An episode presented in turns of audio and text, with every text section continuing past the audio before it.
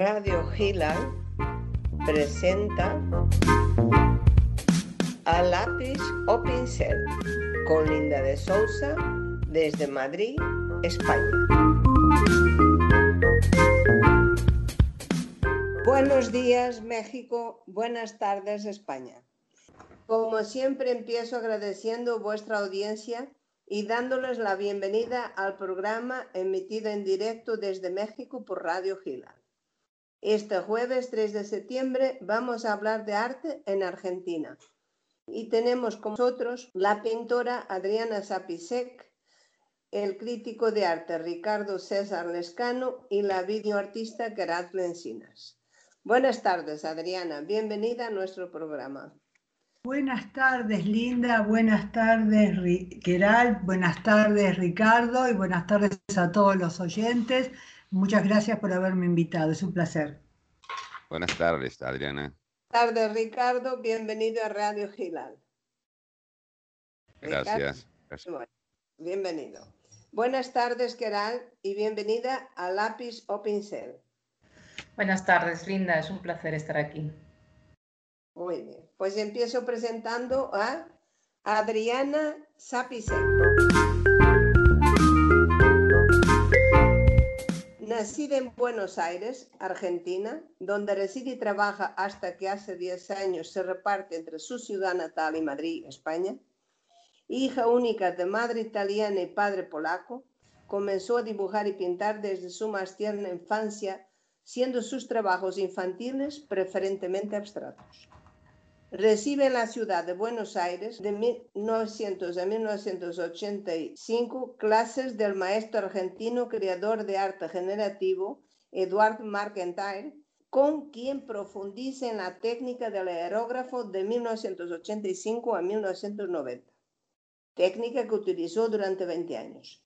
Entre 1983 y 1990 hace varios cursos y seminarios de historia del arte en la Academia de Bellas Artes de la licenciada Cristina Dompe y de 1995 a 2004 estudia seminarios de ética y estética con el profesor Fermín Febre en Bellas Artes, Argentina. Expone colectivamente desde el año 1983 y hace su primer individual en 1985. Su obra en Argentina, Bulgaria, China, España, Francia, Georgia, Gran Bretaña, Indonesia, Italia, Paraguay, Polonia y Suiza. Destaco la Galería Wang Fu, ubicada en los archivos imperiales de la ciudad prohibida de Pekín, el Museo Raggio en Buenos Aires, la de Oxfam Art Gallery en Motion, Glasgow, Escocia, y la del Museo Histórico de Varsovia, Polonia así como las del Círculo de Bellas Artes y del Ateneo de Madrid en España. Imparte conferencias en Chile, Polonia, Bulgaria, Indonesia, España. Destaco su conferencia sobre su arte en el Museo Histórico de Varsovia cuando la televisión polaca le realizó una entrevista durante su exposición en dicho museo. Invitada a hacer portadas en diferentes revistas, libros y CDs, en España y Argentina. Desde 2017 es artista representante por Argentina de la ONG Connecting Cultures. En 2019 se proyecta el documental El estudio de Sapisec en la Academia de Artes y las Ciencias Cinematográficas de Madrid, España. Sus obras se encuentran en museos, instituciones e importantes colecciones privadas de los cinco continentes. Querida Adriana, Tú que has recibido formación del maestro argentino de Lop Art y creador del arte generativo, Eduard McIntyre, ¿quieres hacernos una pequeña sinopsis de lo que es el arte generativo? Bueno, sí, claro que sí. Em, para mí fue un orgullo estar eh, aprendiendo con el maestro Eduardo McIntyre desde 1980 a 1985. Él era, era, digo era porque falleció hace cinco años, seis años, era un maestro pero tipo renacentista, porque mm. Totalmente, era un maestro total. O sea, no es que solamente enseñaba a pintar, sino que enseñaba a pensar, a componer, a organizar, eh, a, verlo el tema de colores. Em, a, sentir la pintura, también este, eh, formación estética con él y ética. O sea, era un maestro realmente renacentista, muy completo, completísimo. Por eso no lo llamo profesor, lo llamo maestro, porque me parece que el maestro es mucho más importante. Bueno, el tema del, arte generativo, bueno, se puede, se puede decir que... En realidad actualmente hay dos conceptos del arte generativo desde mi punto de vista, ¿no? Porque el actual difiere de la filosofía con la que mi maestro McIntyre y Miguel Ángel Vidal escribieron su manifiesto en 1959.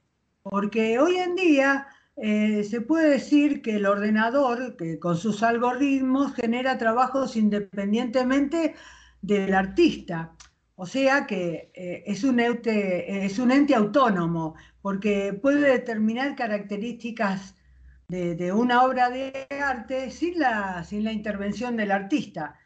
Pero, bueno, también el artista puede usar esos programas para ayudarse a plasmar nuevas obras de arte eh, sobre distintos soportes. O sea, esto, esto es lo que me sucede a mí con, con mi serie de vertientes, ¿no? Donde deconstruyo mi propia obra para volver a construir otra distinta, ¿no? Que, y que estoy ayudada por el ordenador, pero siempre es mía y sin algoritmos, o sea, lo, estudio y lo enfoco y lo construyo desde otro punto de vista. Que este, el tema del ordenador, obviamente no era el tema primigenio, el tema con el que fue, eh, que fue escrito el manifiesto de 1959, porque en esa época en Argentina, que es donde nació este movimiento, obviamente no existían ordenadores y menos, este, eh, si hubiera existido, pudiera haber estado al alcance de la mano de un artista, porque su precio hubiera sido tremendo. Así que, este, bueno, el manifiesto del, arte generativo de 1959, que es, es, a eso lo que me refiero a tu pregunta, es que dice que desde ese punto, que es el que deja un lápiz en un, en un, en un papel o sobre un lienzo, que en realidad es un círculo o de esa recta, que es una sucesión de puntos, de esos elementos que ya generan su propio movimiento.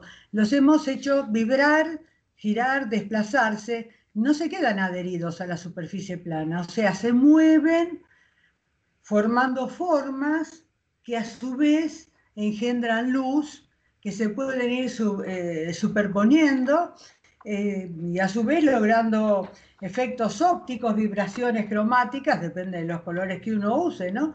Con un sentido poético y, visual. Y, este manifiesto lo creó Eduardo McIntyre con Miguel Ángel Vidal y el esteta Pirovano en el 59. Luego se unieron artistas como Ari Brisi, Carlos Silva, que acá los argentinos o que estuvieron en Argentina los deben conocer bien, Alfredo Clito, Yomi, Maldonado, bueno, fueron algunos de los mejores abstractos de, Argentina, ¿no? Entonces te hago la segunda pregunta, que ya sabéis, como ahora estamos viviendo en una época de pandemia, el programa se hace por Skype, así que pido perdón si hay alguna interferencia en el sonido y que, y que yo siempre hago algo relativo al COVID-19, que es lo que nos está flagelando en este momento. El mundo se encuentra en este momento ante el, grave problema de la pandemia producida por el COVID-19. Desde tu perspectiva de artista, ¿cómo ves la solución para que podamos seguir siendo artistas plásticos y además vivir de ello?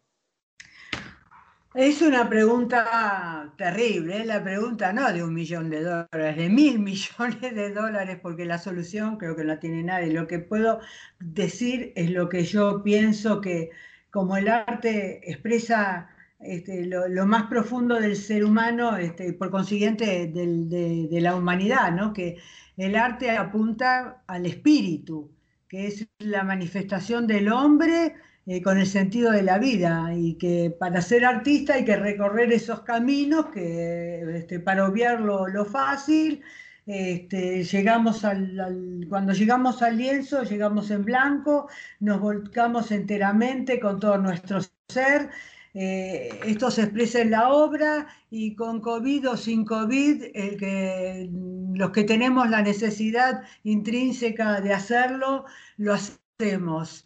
Eh, para poder mm, vivir y, sobrevivir a esta pandemia siniestra. Después, eh, no hay que cejar, no hay que abandonar, hay que seguir firme, hay que seguir en la lucha, que ya se descubrirá la, vacuna y vendrán tiempos mejores para, para todos nosotros. Lo que pasa es que vivimos en un momento de incertidumbre total. Sí, es, verdad. con todo.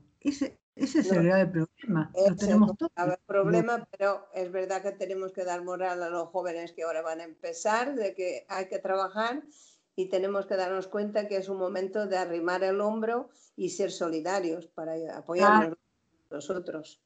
Seguro, seguro. Y, y, bueno, y pensar de que, de que esto es este, pasajero, todas las epidemias tuvieron un ciclo, luego se terminó, este, lamentamos tantísimo todos los que se fueron, eh, que nos han dejado, pero bueno, los que estamos tenemos que seguir y más nosotros también los artistas, que, bueno, que esto nunca vamos a dejar de, de, pertenecer y de existir, porque lo que nosotros hacemos es lo más profundo del ser y que estamos siempre volcándonos nosotros eh, en lo que plasmamos en, la tele, en el lienzo, como quieran llamarlo, distintos soportes. Y bueno, eso la, eh, la, humanidad siempre lo va a necesitar. Estamos desde las cuevas de Altamira teniendo ejemplos de que después de tantos miles de años, eh, estamos todos pendientes de cómo están, de cómo están, este, si las están cuidando. Eh, o, sea que eh, el arte nunca nos va a dejar, nosotros no. vamos a dejarlo tampoco a él, así que tenemos que acostumbrarnos a vivir. Bueno, de otra manera, pero siempre sintiendo el arte como, como prioridad número uno en nuestras vidas. Muy bien, Adriana. Luego seguimos en la segunda parte y ahora sigo presentando a Ricardo César Lescano. Nace en Cruz del Eje, provincia de Córdoba, 1961. Diplomatura de posgrado en Gestión Cultural por la Universidad Blas Pascal en 2004 y máster del Patrimonio Cultural en las Facultades de Derecho y Filosofía de la Universidad Nacional de Córdoba en 2015. Imparte conferencias en museos e instituciones como el Museo de Rawson, Chubut, y la Comisión Nacional de Energía Atómica en Buenos Aires o la Universidad Nacional de Córdoba, por citar algunos. Trabajo se ha publicado en los diarios La Nación, La Gaceta, La Voz del Interior, Reporte Directo, entre otros de Argentina, en las revistas Art Now de New York, 2000 Intelectuales de Cambridge, etc. Ha sido jurada en diferentes premios de artes visuales. Destaco, entre otros, la Bienal de Chapingo en México, el Salón de la Patagonia Trelew, el Salón de Cruz de Alejo y el Salón de Belgrano en Córdoba, Argentina. Curador del libro Emoción y Concepto y del libro Imagen y Crítica Performance de la artista Rosella Matamoros en Ciudad de México, proyecto Persona que tiene alma en la Patagonia Argentina con los artistas Pedro Mayer, Jorge Mario Jauregui, Miguel Bonneville y los pensadores Noel Carroll, Todd Gitling, Celeste Olalquiaga, entre otros autor de libros publicados que pueden encontrarse en Biblioteca de la Universidad Nacional de Cuba, Universidad de Puerto Rico, Biblioteca Hispánica de Madrid, Universidad Federal de Río Grande del Sur, Universidad of Kansas Library, University of Toronto, New York Public Library System, perdonad mi inglés, New York University, Elmer Holmes Bob's Library, etc. Querido Ricardo, ¿qué te llevó a la crítica de arte? ¿Qué criterios sigues a la hora de hacer una crítica al trabajo de un artista? Eh, bueno, eh, ¿qué me llevó a la crítica de arte? Mira, más o menos eh, tendría que hacer una breve reseña que en realidad fue, antes yo pintaba, o sea, era pintar y leer, y pintar y leer era, era digamos, todo el día. Y bueno, o sea, como, como les digo yo a los, a los artistas jóvenes, este, leer puede ser una pasión, pintar tiene que ser una obsesión, me parece, digamos. Y bueno, así fue hasta que en un momento pare y me, porque bueno, me nombraron director de cultura de mi ciudad natal, este, estaba estudiando, ya estaba escribiendo algunas cosas en un diario de Córdoba y bueno, este, entre maestrías, este, qué sé yo, la diplomatura y todo eso, viste, estás, escribís, escribís, escribís, que ensayo uno, ensayo dos, y bueno, después vinieron los libros y así me metí en el, en el, en el tema. Digamos que en cuanto a lo que criterios dijiste, ¿qué criterios? ¿Qué criterios sigues a la hora de, hacer una crítica al trabajo de un artista? Sí, sí, sí, sí, sí, más que criterio, el punto que yo este, tomo es más, más, más una manera, digamos, una técnica para para hacer una crítica, porque no es ver y opinar, digamos. Eso sería un, punto muy, muy básico. Digamos que yo, por mi parte, me hice como una propia, una propia forma de, abordar el tema en, tres puntos, que los, los llamaría contemplación, interpretación y apropiación. El tema contemplación sería la observación, digamos, la, la parte donde uno mira, observa y la imagen es la intermediaria, digamos, entre el emisor que es el artista y uno que es el, observador, ¿no es cierto? Ahí me parece que en, en, algunos casos se produce ese amor a primera vista con, con el trabajo y otras veces, eh, qué sé yo, te puede causar un choque o lo que sea, pero digamos que eso no es lo importante. En mi forma de, de hacer la crítica ante esa primera observación, tomo notas y apunto cosas, ¿no? Digamos que me pueden servir.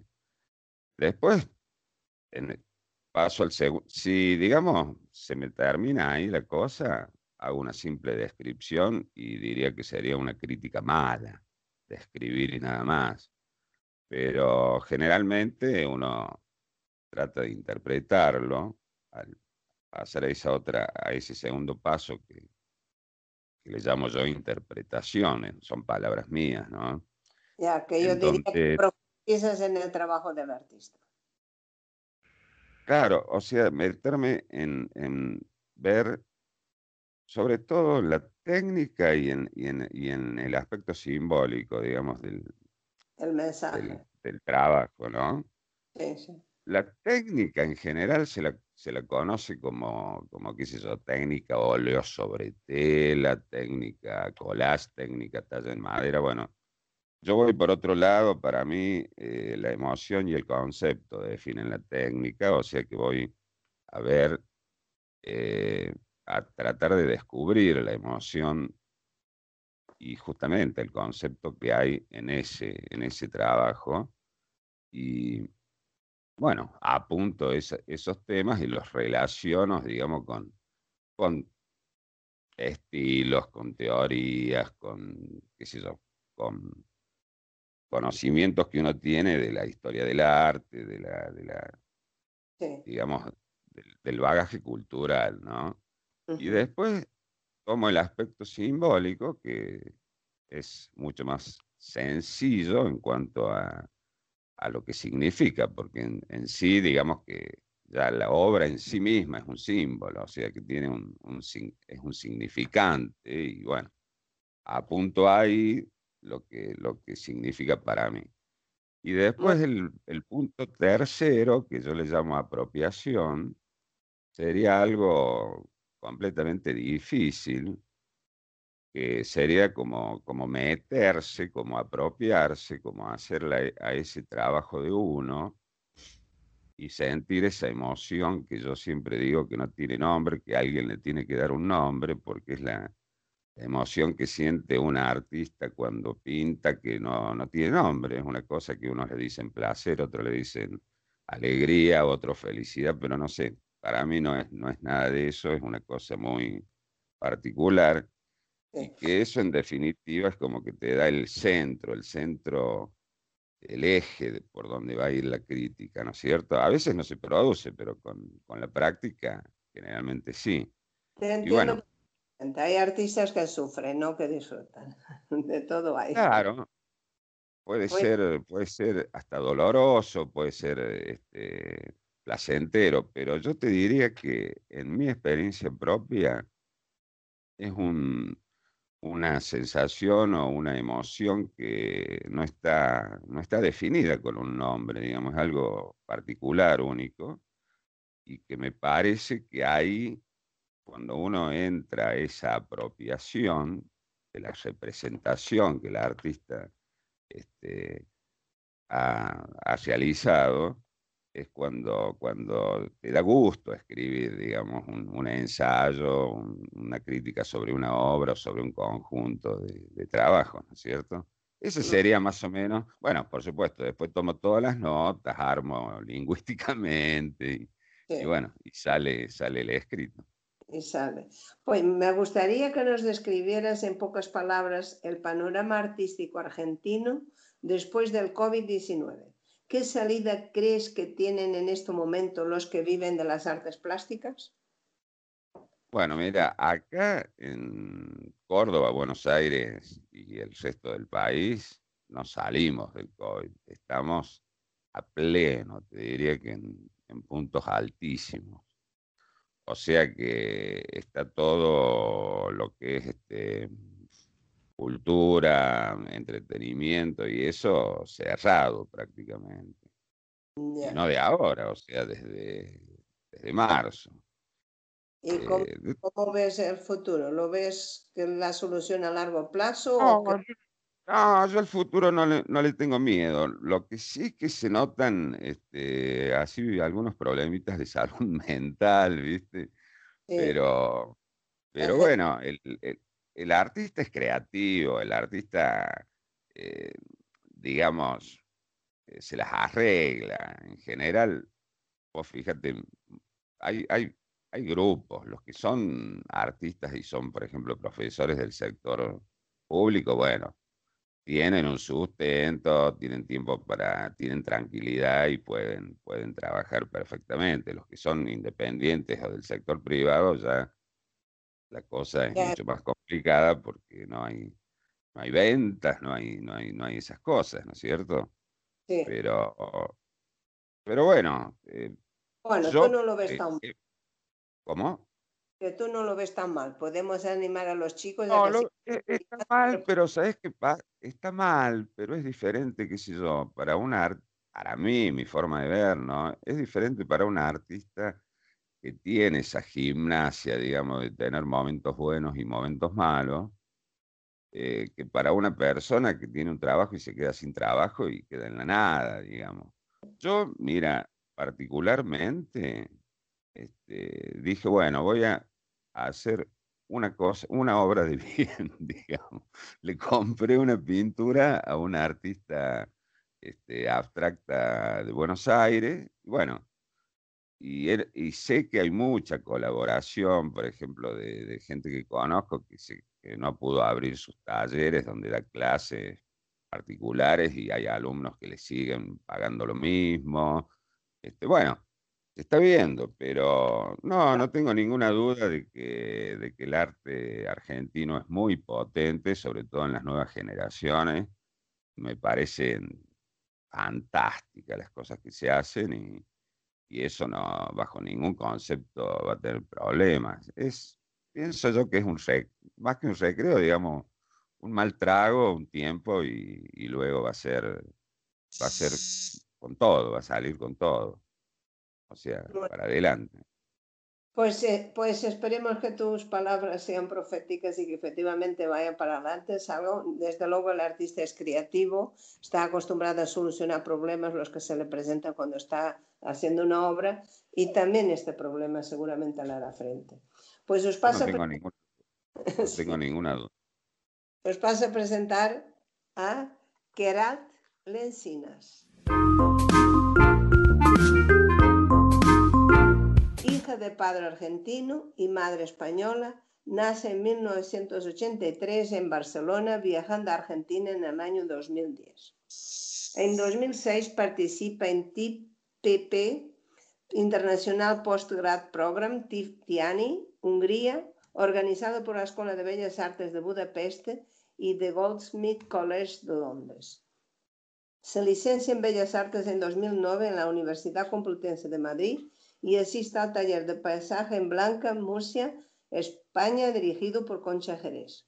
En 2010 hace el curso de diseño audiovisual, cine expandido, videoinstalación y artes escénicas en el Centro Cultural Ricardo Rojas en Buenos Aires y un taller de ejercicios críticos en torno al arte, la tecnología y la medianidad impartido por Gabriel Gali en Argentina. Del 2011 al 2012, posgrado en Gestión y Políticas Culturales en la Facultad de Ciencias Económicas de la Universidad de La Plata en Buenos Aires, Argentina, combinándolo hasta 2015 con la codirección de Creo Producciones, una productora destinada a la creación de vídeos y materiales gráficos de contenido cultural, producción y diseño de proyectos en Videobardo y Archivo y Festival Internacional de Videopoesía, Buenos Aires, Argentina. De 2015 a 2019 se forma como profesora de yoga en la Escuela Pantajali, Madrid, España.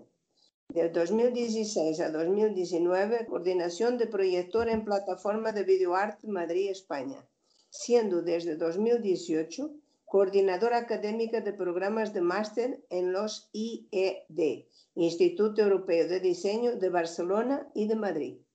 Actualmente hace un curso de diseño permacultural en el de Permacultura Montsant, Tarragona, España. La artista imparte conferencias, colabora como redactora en revistas culturales, tanto online como en papel, Colabora con asociaciones artísticas diseñando sus proyectos de gestión cultural. Desde el 2003 realiza diversas exposiciones individuales y colectivas. Si queréis profundizar en su trabajo, podéis visitar su página web, que es su nombre.com. Igual también podéis ver la Adriana, que es igual, adrianasapisec.com. Entonces, querida Karat, ¿Cómo ves tú la evolución del videoarte en Argentina? Hola, Linda. sí, la evolución del videoarte. Bueno, antes que nada, aclarar que también desde mi punto de vista, o sea, yo voy a, traigo aquí a este encuentro mi aportación, que fue mi experiencia desde, como artista visual y multidisciplinar y como gestora cultural en esos años que estuve eh, viviendo en Argentina. Luego, en otros momentos he estado siempre en contacto, digamos, con la parte cultural argentina por parte de mi padre, que siempre me ha traído, y luego, bueno, como gestora cultural, pues he estado siempre en contacto con artistas argentinos, pero digamos que mi experiencia sobre el panorama del videoarte viene más que nada en esos años, ¿no? Y em, digamos que esa experiencia que para mí fue muy, muy potente, me marcó en muchos, en muchos niveles, ¿no? Esa, la vivencia de Buenos Aires, pues eh, me marcó a nivel personal y profesional y artístico.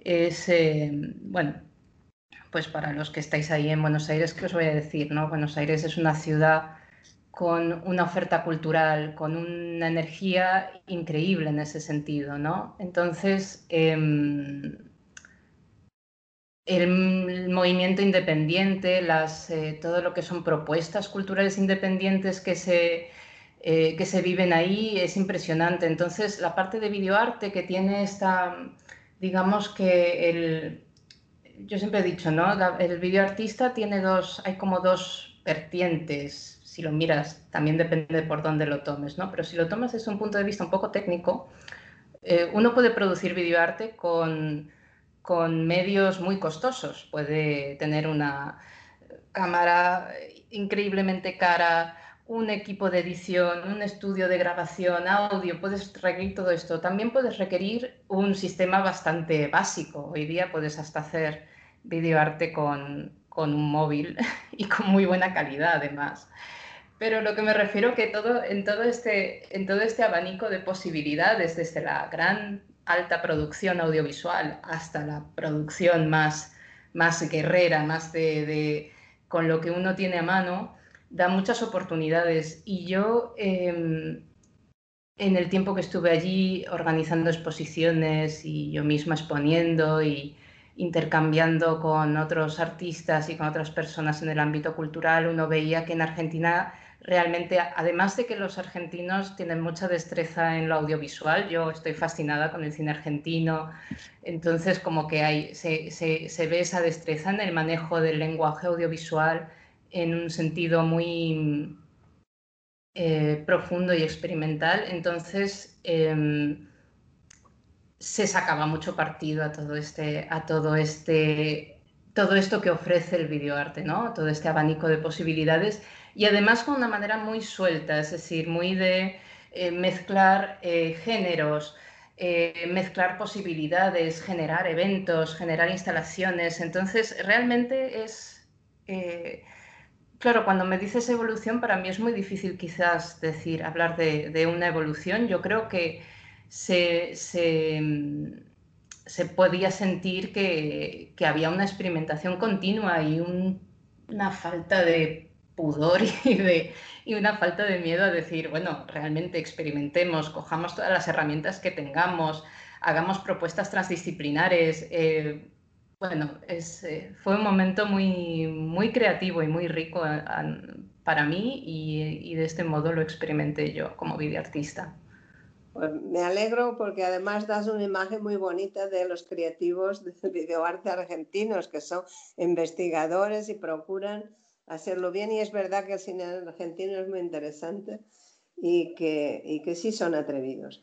Pues debido al COVID-19 los artistas plásticos tienen un grave problema de comunicación.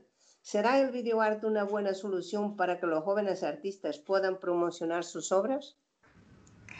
Claro, yo me acuerdo que em, esto, que esto que me lo planteas supongo que viene un poco por, eh, por el formato digital, ¿cierto? O sea, como que digamos que el videoarte hoy día ¿no? estamos hablando del videoarte de los 70 en formato analógico, sino hoy día es uno de los, una de las, em, uno de los géneros artísticos que puede traducirse en, en, un soporte digital.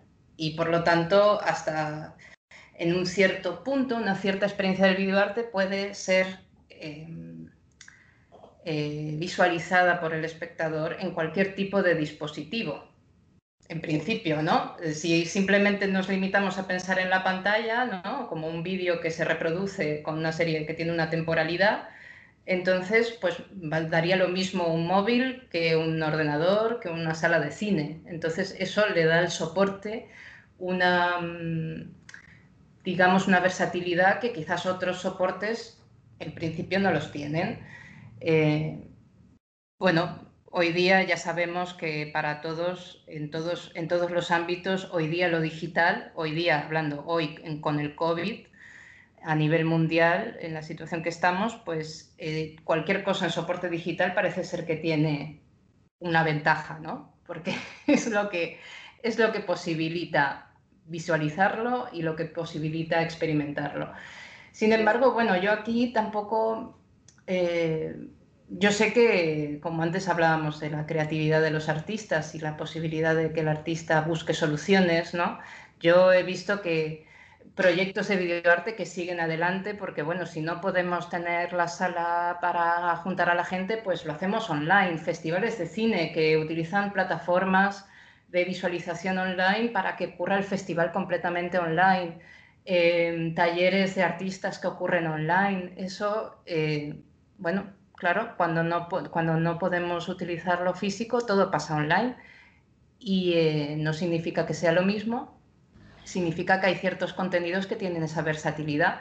Sin embargo, bueno, también el, bueno, el videoarte tiene su, tiene su parte experiencial que en algunos momentos no es solo la pantalla, ¿no? porque también estamos, podemos hablar también de videoinstalaciones o de, o de soportes que requieran un tipo de, eh, bueno, pues no podría decir, a ver, mi, el vídeo que yo he creado aquí, pues no es lo mismo si lo ves en tu móvil que si lo ves en una pantalla grande con un sonido estéreo como, como se debe, ¿no? Entonces, esa, esa experiencia que te da eh, lo, lo, físico, lo espacial, está también. Y en realidad cuando uno arma eh, cualquier tipo de exposición en videoarte, es clave, porque si no, efectivamente, si no, ¿para qué necesitamos el espacio? Si no, podríamos directamente generar todo tipo de experiencias de videoarte en plataformas digitales y no no es que no se pueda, pero sería, es parcial, digamos que es una transmisión de la obra parcial, porque eh, lo otro también, lo otro también está. Aunque ya te digo, aunque sea una obra muy, una obra monocanal que, eh, que se visualiza y ya, yo siempre creo que también está, está esa otra parte, ¿no? Pero bueno, hmm, sería, en principio es mi, es mi reflexión. Creo que bueno, como videoartista, pues además uno, bueno, si realmente tu equipo se reduce a quizás a tu, a tu cámara y tu, y tu ordenador en donde haces edición, eso también facilita un poco tu trabajo y también facilita que tú quizás, aún estando en tu casa, puedas continuar enviando y continuar movilizando tu obra. Puede existir esa posibilidad.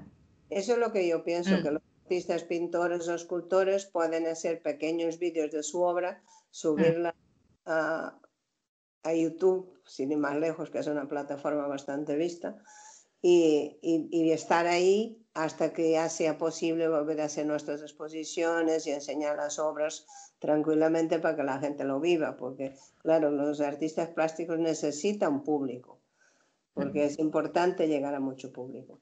Bueno, pues ya hemos terminado la primera parte y ahora os voy a lanzar una pregunta. Contestáis el que quiera primero, podéis contestar todos la pregunta y podéis hacer la que queráis vosotros. Y yo la primera que voy a, preguntar, aunque no sé si va a ser Ricardo el primero que conteste, dado que vive ahí siempre. ¿Hay interés por el coleccionismo en Argentina? Eh, ¿Va dirigida a mí? Sí, creo que como estás ahí siempre. Bueno, Adriana viene y No, no, es porque no te escucho, no escuchaba bien. Que si hay interés por el coleccionismo en Argentina.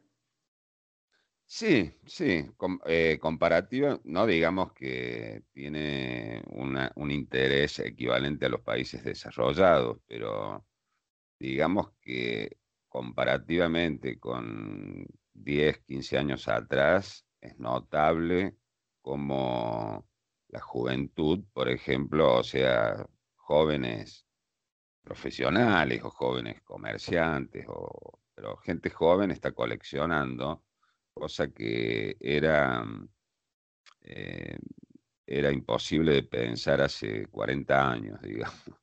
O sea, lo que yo veo este, es eso, que no son, digamos, grandes popes, ni mecenas, ni nada de eso, pero hay un, interés de, coleccionismo nuevo, digamos, que me parece muy alentador.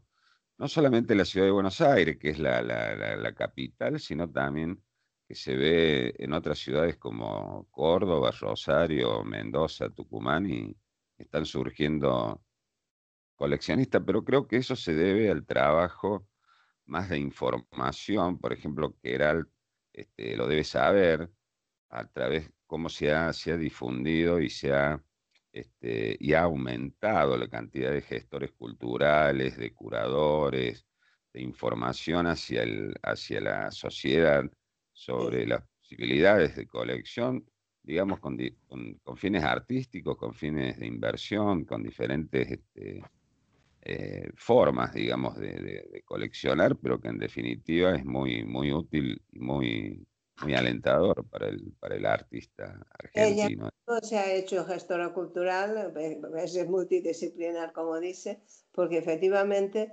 aparte de producir, tenemos que saber gestionar lo que producimos. Por supuesto, es muy importante, sí, sí, sí. Adriana, ¿estás de acuerdo? Adriana, que está muy calladita, ¿estás de acuerdo? Sí. A ver. Bueno, pues Kerat, ¿tú estás ahí? Sí, estoy, estoy. Por algún motivo no, se ven pone el sonido. Claro, mira, yo la, pregunta que hacías respecto específicamente del coleccionismo en Argentina, claro, no, no estoy muy ahora mismo yo en contacto con, con el aspecto de coleccionismo, ¿no? Dentro de, específicamente dentro de Argentina y es verdad que cuando el tiempo que estuve tampoco fue un, o sea, de la parte de gestión cultural no fue eh, la parte que yo estuve más en, contacto tampoco. Por aportar un poco, pues eh, hace unos años, ahora unos tres años o algo así, sí que con el Festival Proyector en Madrid eh, abrimos un poco de debate sobre el tema de coleccionismo en videoarte, porque nos parecía un tema interesante. Nosotros como gestores y como artistas decíamos, bueno, ¿qué pasa con el coleccionismo en videoarte? Porque del mismo modo que antes hablábamos de la versatilidad del medio, eh, para, el, eh, para, el, coleccionista el videoarte no, en un primer vistazo, pues no parece tampoco el soporte más atractivo, porque bueno, eh, salían cosas bastante curiosas, ¿no? Respecto de lo que implicaba vender videoarte, porque dices, bueno, ¿cómo vendo mi vídeo? Lo, lo, hago, lo hago una, una tirada limitada como si fuese un grabado y genero DVDs o genero copias digitales en un pendrive, pero los soportes son degradables, ¿vale? Entonces, igual que, bueno, cualquier tipo de obra física tiene su deterioro, pero los soportes digitales físicamente se deterioran muchísimo. Ah. ¿Puedo hacer una, ¿Te puedo hacer una observación, Keral? Sí, claro, dime. Yo creo que, digamos, no en, no en gran medida, pero las videos instalaciones tengo conocimiento de que algo, algo se colecciona. ¿eh? No, no, si es que lo que nosotros descubrimos es que sí que hay una parte de, coleccionismo en videoarte, pero que tiene sus conflictos un poco paradójicos, pues como que hay un encuentro ¿no? entre lo que es el interés del coleccionista de poseer y lo que es la intangibilidad del medio. Entonces, eh, ¿no? Que fue, fue, unas mesas, o sea, nosotros generamos unas mesas de debate, entonces fue interesante encontrarnos con aspectos legales que estaban vinculados a medios y más que nada porque dices, bueno, ¿qué vendo? ¿La obra o vendo los derechos de reproducción o vendo los derechos de difusión? ¿no? Más, más cercano quizás al, formato cine, ¿no? que, tiene, que legalmente la distribución la tiene mucho más clara, ¿no? Dónde está, más que el videoarte en este sentido. Entonces, bueno, es un, es un tema interesante que como uno como videoartista, pues dice, bueno, pues claro, cuando si, quieres pensar en cómo vender tu obra o cómo difundirla, en donde se te remunere por esa difusión, porque también puede ser otra opción, decir, bueno, yo no te vendo la obra, pero quiero ser remunerado por, por mostrarla, por tener... La parte, de, mm. la parte de vender videoarte es vender, digamos, como, como vender un documental o como vender una película. Mm. Y bueno, ahí irán los derechos y la otra que veo es la de la de la videoinstalación, que por supuesto que, es para un, un, sector, digamos, de mercado muy chico, pero, pero también muy, muy, muy, muy caro. Exacto, sí. Mm. Sí, el videoarte es muy interesante, se ha desarrollado muchísimo últimamente.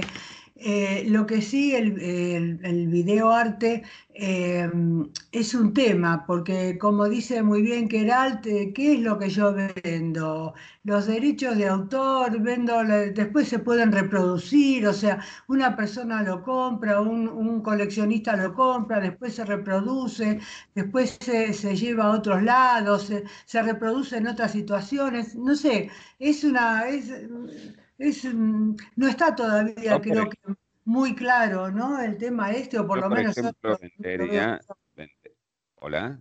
Sí, sí, escuchamos. Sí, Yo, eh, no, decía que yo, por ejemplo, vendería un videoarte que se pueda reproducir únicamente mediante un proyector o, un, o una plataforma que sea mía, que yo se la dé al coleccionista y no la pueda utilizar nadie más.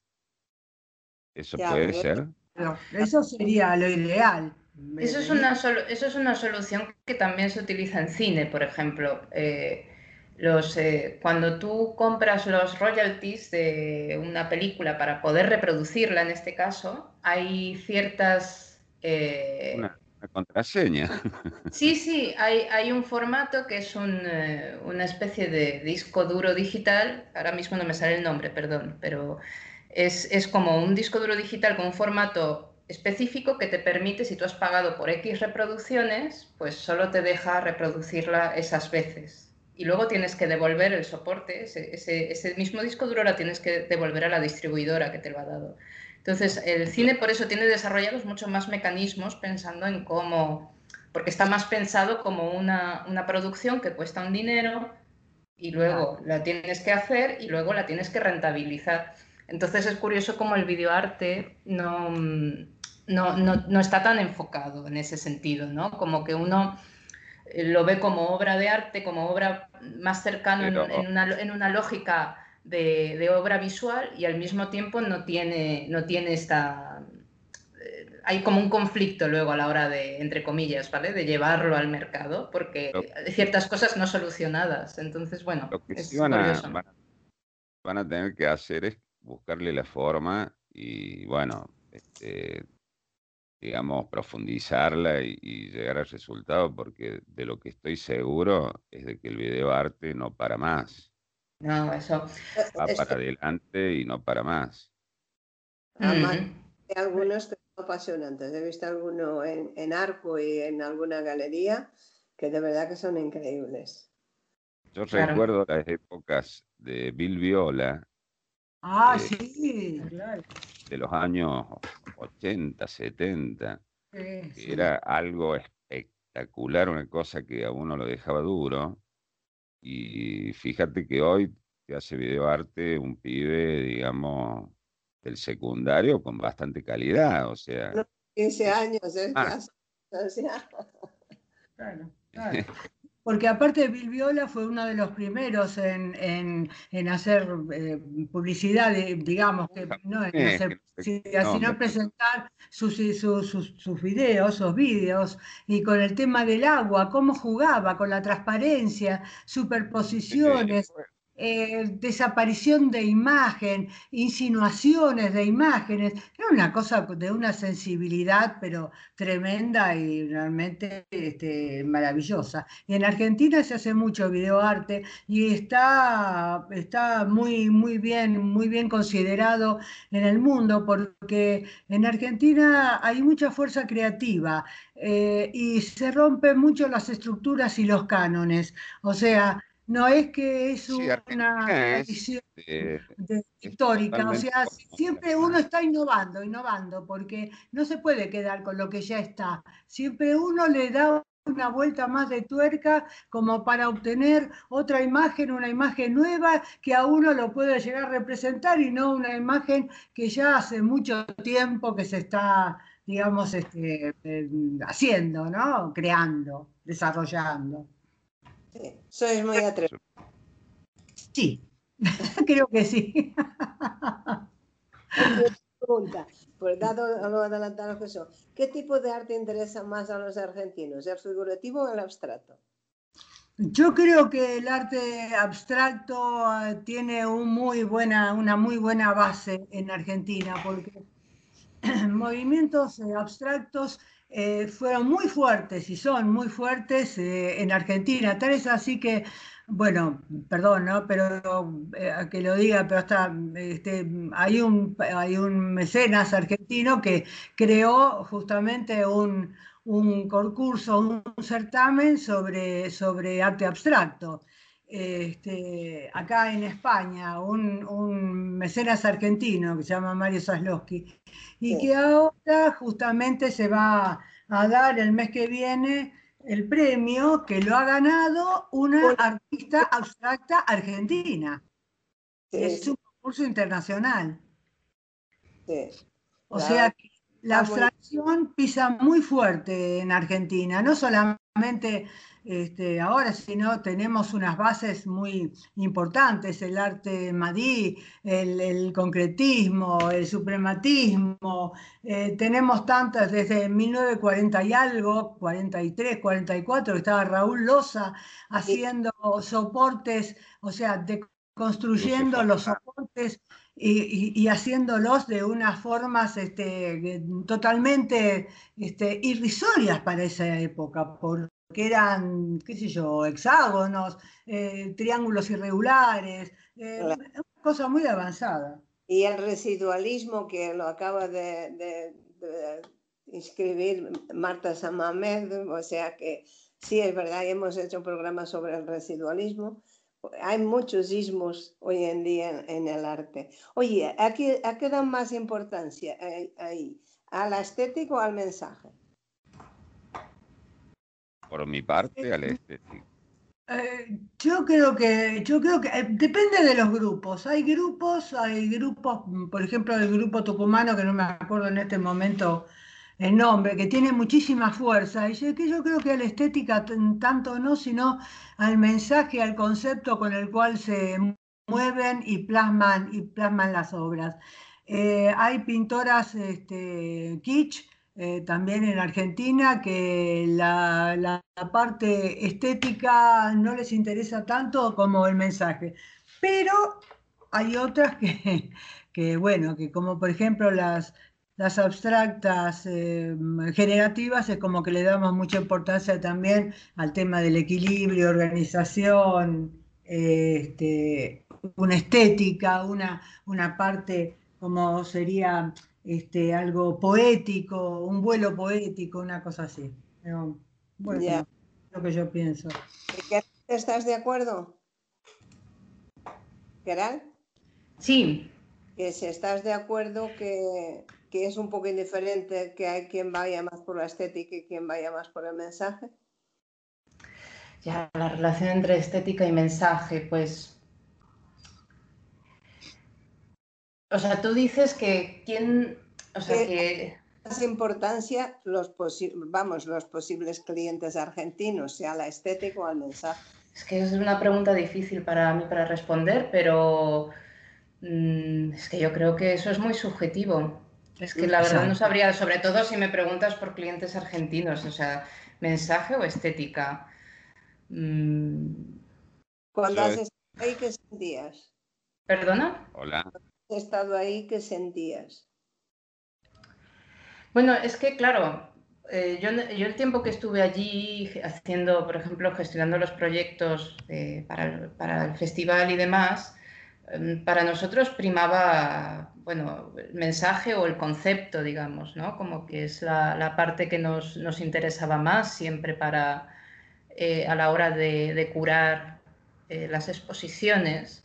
Obviamente la parte estética está ahí también. Yo, yo creo que es una cosa a valorar, o sea, me refiero que no es una cosa u otra, mm. sino que muchas veces también una cosa va con la otra y, y, lo estético es importante y también incluso la técnica en algún punto, o sea, como que hay, hay, hay cierta, hay cierta cosa que es necesario valorar. La técnica es muy importante. Creo que Ricardo quería decir algo. ¿Qué sí. No, yo quería decir que para mí el mensaje es parte de la estética. Mm. Muy bien, es otra forma de verlo. que, me parece que no es una o la otra, sino que es una en, la otra. yo estoy de acuerdo contigo en eso. También, puede ser. Lo que pasa es que todo esto es tan subjetivo que en realidad este, llega un momento en que uno también se replantea y se pregunta este, un montón de, cosas, ¿no? Este, con el tema de la... bueno, lo, maravilloso es que la estética, el concepto y la técnica vaya todo de acuerdo, ¿no es cierto? eso, es lo mejor que podría hacer. ¿cierto? Eso es lo que hace la obra maestra. ¿Qué quieres decirnos, Ricardo? No, lo que decía es que el, eh, para mí, por ejemplo, la estética no es un aspecto eh, meramente formal, o sea, estética no es eh, belleza, este, qué sé yo, imagen en sí misma, sino que estética es una forma de hacer arte. Claro, es una, es una ética, es una ética de la estética. Más cercana a la ética que a la formalidad. claro. Así es, así es, pero bueno. No sé, es muy... forma de ver. Queridos artistas, qué corto se ha hecho el tiempo, porque ya estamos llegando al final del programa y vamos a irnos. Un placer cantar con artistas tan preparadas como Sapisek y Lencinas. Gracias por contarnos cómo desarrolláis vuestro trabajo. Espero que a nuestros seguidores les haya gustado. Y Adriana, te cedo la palabra para que te despidas de nuestros oyentes. Bueno, muy bien. Eh, yo quiero invitarlos a todos. El 1 de octubre inauguro en el Centro Cultural Casa de Vacas en Parque del Retiro, acá en Madrid, me han invitado el ayuntamiento para hacer una, una retrospectiva de mis 40 años en el métier. Eh, voy a presentar más de 60 obras, así que estoy este, muy contenta y eh, emocionada y con este, muchas esperanzas de que, de, que se pueda, de que se pueda hacer, porque como, estaba comentando antes, existe el tema de la incertidumbre, ¿no es cierto? Bueno, así que esperemos que sí. Después también quiero invitarlos el 15 de octubre en Casa de Vacas a la entrega eh, del, del, diploma, del premio este, de pintura abstracta del certamen Mario Zablowski, eh, que la ganadora fue Clarisa Casio, una pintora abstracta, abstracta argentina que fue discípula de Ari Brisi. Así que están todos invitados, los espero con mucha ilusión, se van a tomar todos los recaudos necesarios de acuerdo a todos los protocolos del COVID, eh, así que se puede, o sea, tranquilamente eh, con los recaudos, ¿no? Obviamente, los espero con mucha ilusión a todos. Gracias. Muchas gracias por la invitación, Adriana. Querida Caral, te toca a ti despedirte. Bueno, pues eh, muchas gracias Linda por la invitación. Me despido de todos los oyentes. Muchas gracias por escuchar y espero que hayan disfrutado de esta, de esta charla que les hemos ofrecido. Muchas gracias, Gerald. Estimado Ricardo, como sabes, hoy te invité en tu faceta de crítico de arte y experta en arte argentino. Te agradezco todo lo que nos has aportado. ¿Quieres despedirte de nuestra audiencia? Bueno, simplemente decirles hasta pronto y que me he sentido muy cómodo en esta oportunidad. La felicito a las tres. Gracias. Gracias, Ricardo. Pues, estimados seguidores, daros las gracias por vuestra fidelidad a nuestro programa sobre arte. Señoras, señores, gracias por escucharlo. Os mando, como siempre, un fuerte abrazo y un beso. El próximo programa será seguramente mujeres artistas que llevan un programa de arte. Todavía estoy pendiente de uno que iba a venir y que no sé si me va a decir que sí o no. Pero ya os adelanto que en principio ese va a ser el programa. Eh, mujeres artistas que se dedican a, a programas de, sobre arte. Y una vez más me despido con buenos días, buenas tardes, buenas noches y hasta siempre.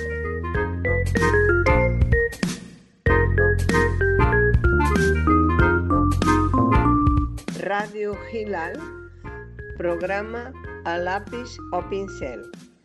Emitido desde México. Muy buenos días.